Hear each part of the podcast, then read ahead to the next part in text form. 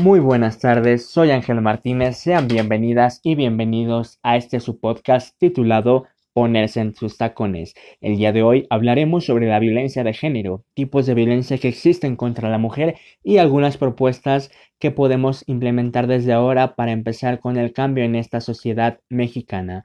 Primeramente, abordaremos y contextualizaremos el concepto de violencia. Bien, según la Organización Mundial de la Salud, OMS, la violencia es el uso intencional de la fuerza física, amenazas contra uno mismo u otra persona, grupo o comunidad que tiene como consecuencia un traumatismo, daños psicológicos, problemas de desarrollo o la misma muerte.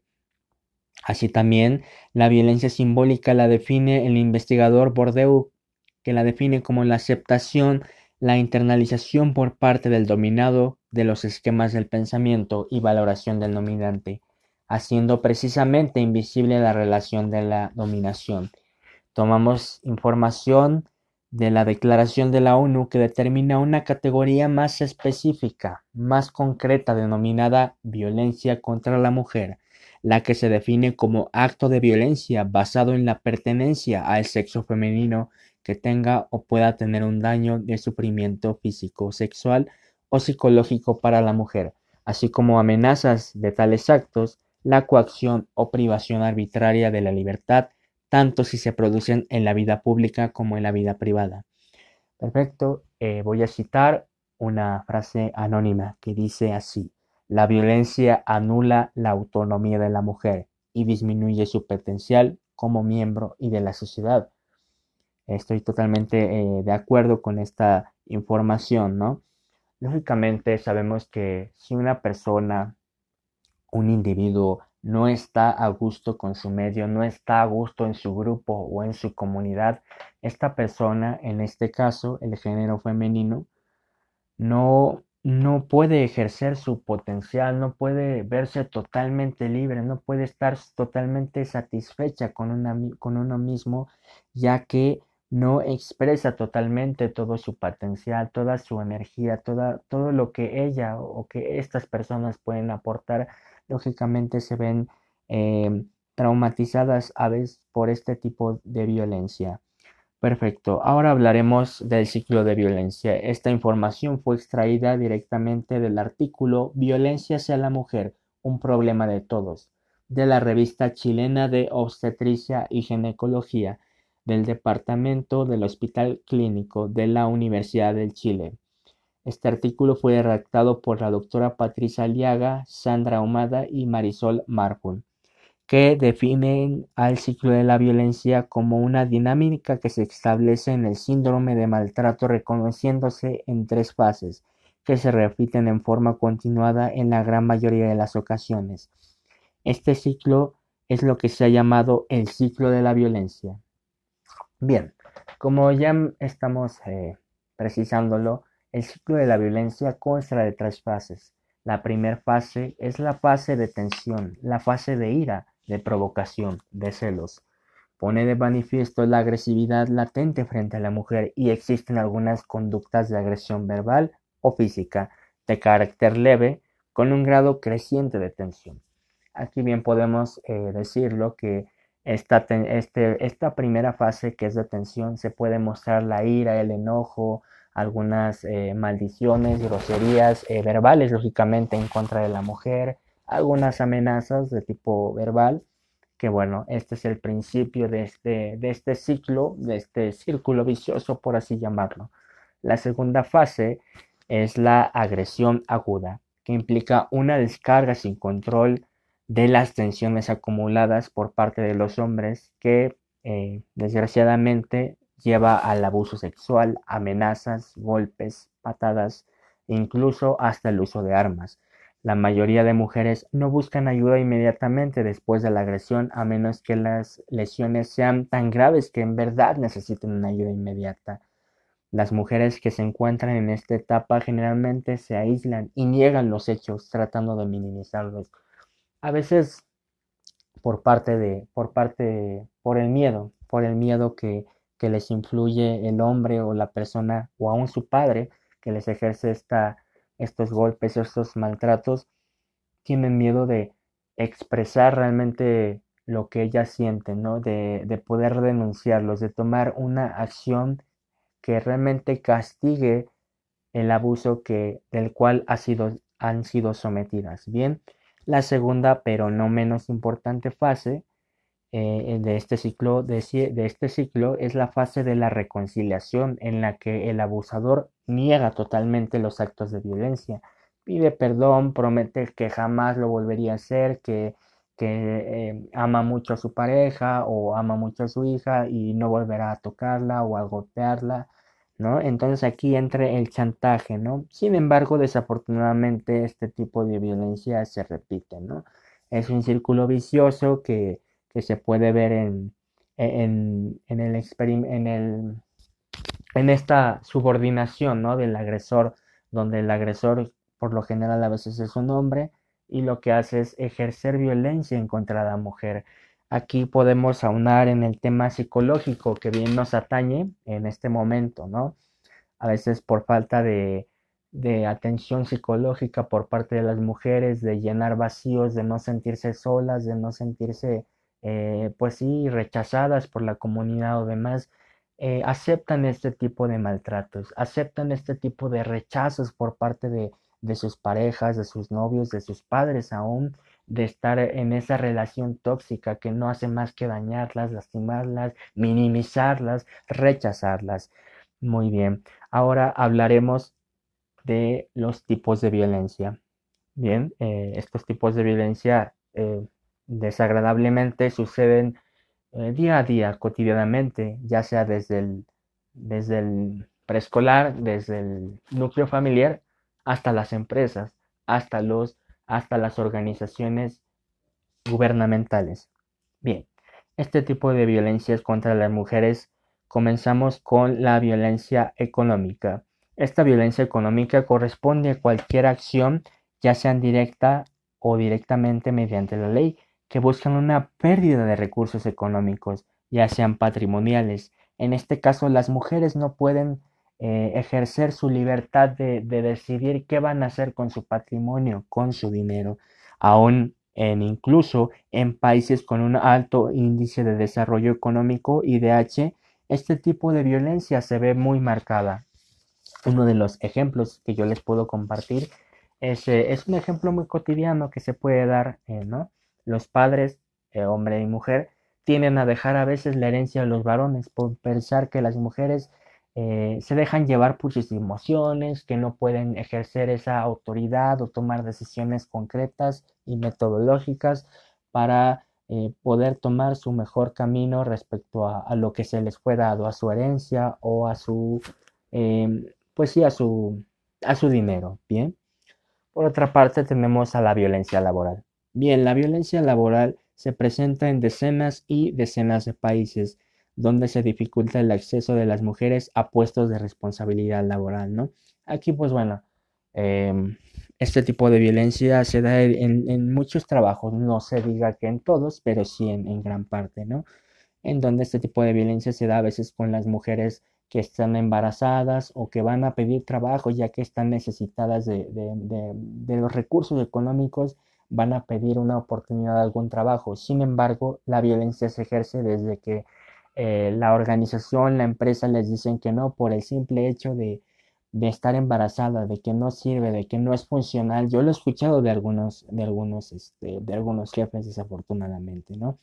Eh, a veces el sueldo no, no es el mismo de, las mujeres y, los hombres, ¿no? Es, es realmente a veces monumental, ¿no? Se le paga una cantidad a veces mísera a las mujeres por el simple hecho de ser mujeres, ¿no? Esto se me hace completamente tonto e ilógico. Yo creo que la capacidad em, de que, bueno, si la capacidad es lo que determina cuánto se le va a pagar a una persona, ya sea hombre o mujer, si tiene la capacidad para ejercer un cierto rango, un cierto, una cierta responsabilidad en la empresa, no importa si es hombre o mujer o, o aún si tiene alguna discapacidad, que bueno, ese ya es otro tema que abordaremos en otro momento. Pero bueno, esa sería la violencia laboral. Así que jefes, y jefas, organizaciones, ahí se, hace, se les hace una atenta eh, llamada de atención para que por favor el día en que una mujer necesite del apoyo de una empresa, pues la empresa les dé ese apoyo, esos recursos. Ahora hablaremos de la violencia psicológica. Esta violencia se puede dar en todo tipo de contextos, en la casa, en la pareja, en la familia, ¿vale? Eh, se trata de los más comunes y consiste en cualquier acción que sintamos que nos degrada como personas o trata de controlar las acciones o las decisiones de las mujeres. Este tipo de violencia contra la mujer no tiene que alcanzar el hostigamiento, sino que puede manifestarse a través del acoso, la restricción, humillación, la manipulación, produciendo daños emocionales. Esta violencia psicológica puede ser la entrada hacia otros tipos de violencia como la violencia física o sexual. Aquí podemos ver eh, algunos ejemplos que yo les puedo compartir es que algunos hombres manipulan a sus mujeres diciéndoles que si no cumplen con ciertos requisitos las dejan o, no uses tal vestimenta o con quién saliste, eh, teniendo estos celos, estos celos que son repudiables por parte de los hombres por miedo y por una inseguridad interna de los varones.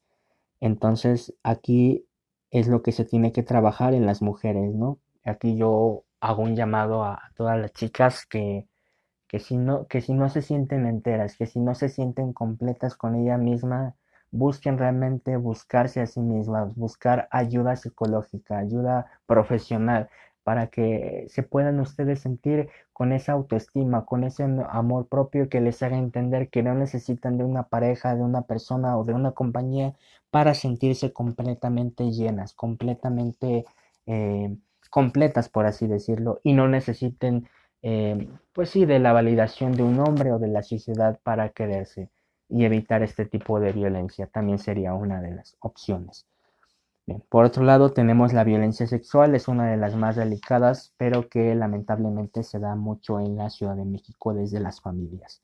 La violencia sexual se define como amenaza o viola el derecho de la mujer a decidir sobre su sexualidad y abarca cualquier forma de contacto visual. Bien, eh, la violencia de este tipo se puede dar en el acoso, en la explotación, en el abuso, en la intimidación.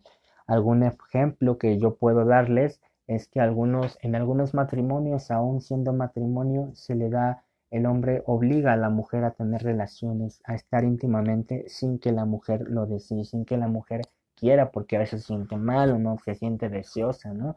Desafortunadamente también algunos hombres con un pensamiento un poco eh, primitivo y limitado eh, se expresan de, diciéndolo así, ¿no?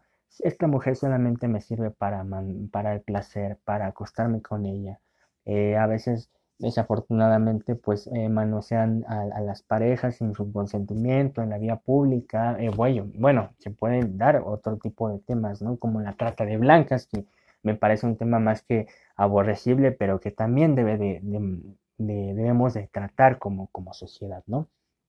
Otra es la violencia simbólica.